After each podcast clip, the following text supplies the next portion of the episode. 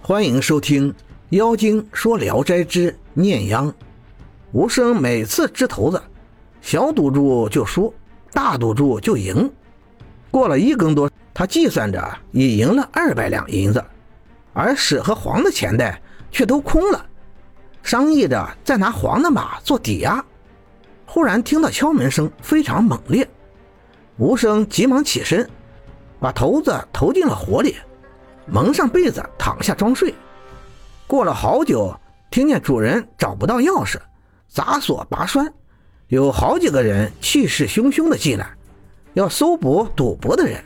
史和黄都说没有，其中一人竟然掀开吴生的被子，指着吴说是赌博人。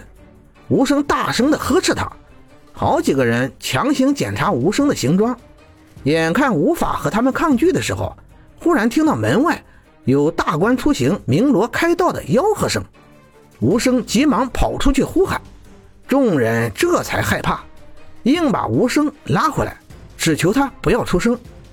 吴生于是从容的包裹好行装，交给店主人。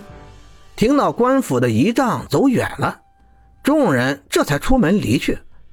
黄河使都做出很惊喜的样子，随后相继找地方休息。黄某让石某和吴生睡一个床铺，吴生把盛钱的袋子放在枕头下，这才打开被子躺下。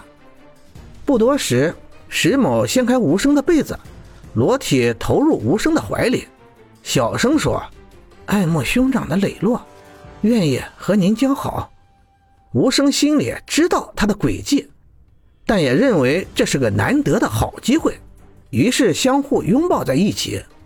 石某殷勤地和吴生周旋，然而却受不了吴生的折磨，便呻吟哀求饶恕。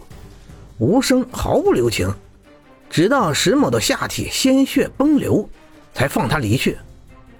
到了天明，石某疲惫不能起床，借口说突然病了，只是请吴生和黄某先上路。吴生临走时，送给石某银子做医药调养费用。路上和胡仆说起来，才知道夜里的官府仪仗都是胡仆假装的。黄某在途中更加讨好吴生，傍晚又同住一屋。这小屋很狭窄，仅能容下一张床，非常暖和洁净。而吴生却嫌床太小。黄某说道：“这床睡两人是稍窄了点您自己睡就宽松多了，有什么关系的？”吃过饭后，他就走了。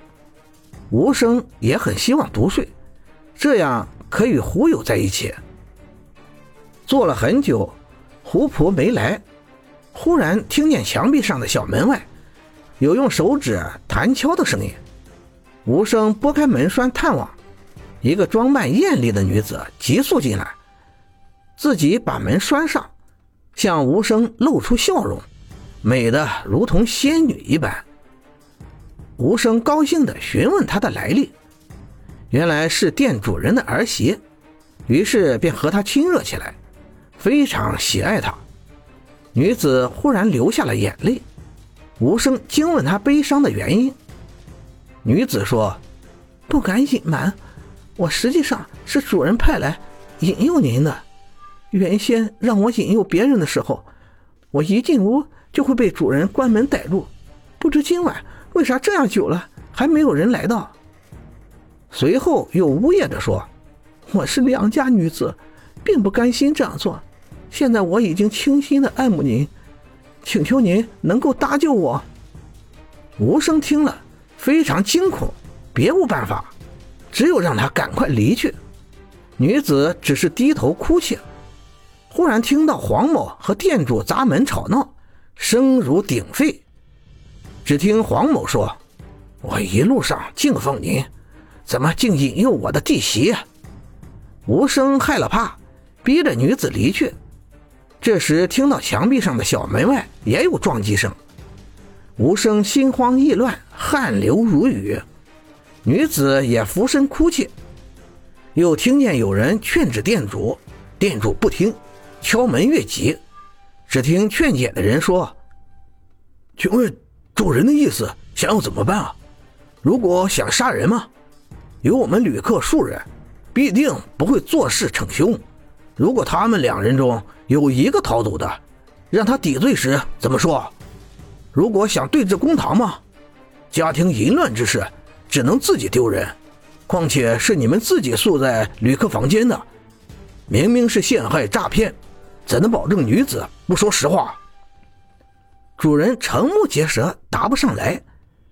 无声听见这话，暗暗的感激佩服，然而却不知道说话的人是谁。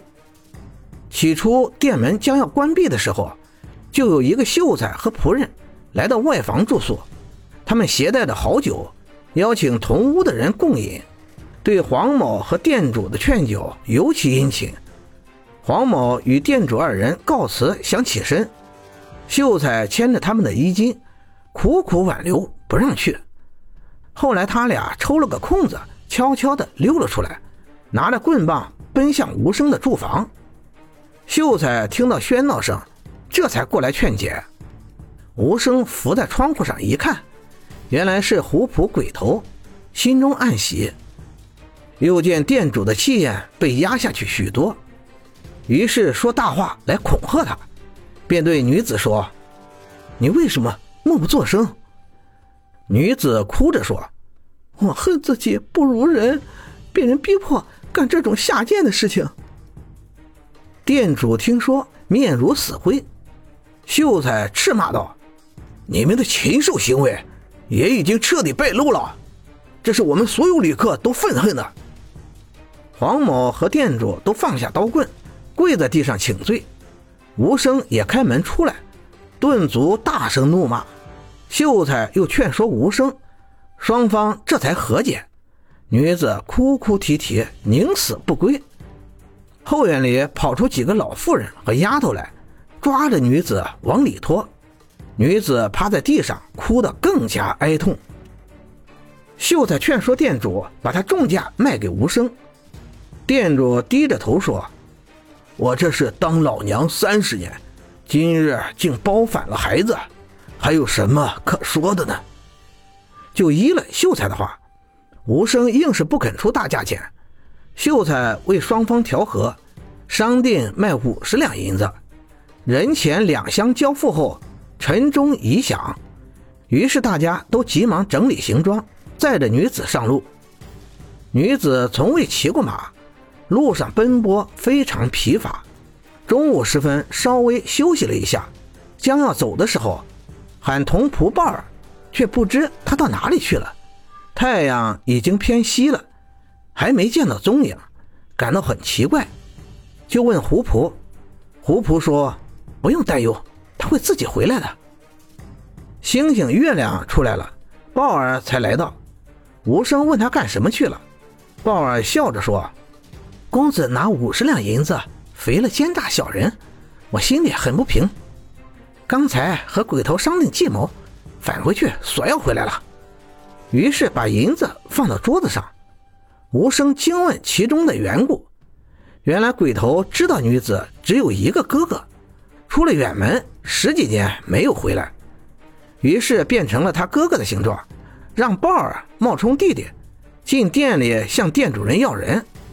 店主害怕，假说女子已经病死，他们二人要去告官。店主更加害怕，便用银子贿赂他们，逐渐的增加到了四十两。他们二人才走，鲍尔一五一十的讲述了事情的经过。吴生立即把银子送给了他。吴生回到家中，和女子的感情非常好，家里也更加富有。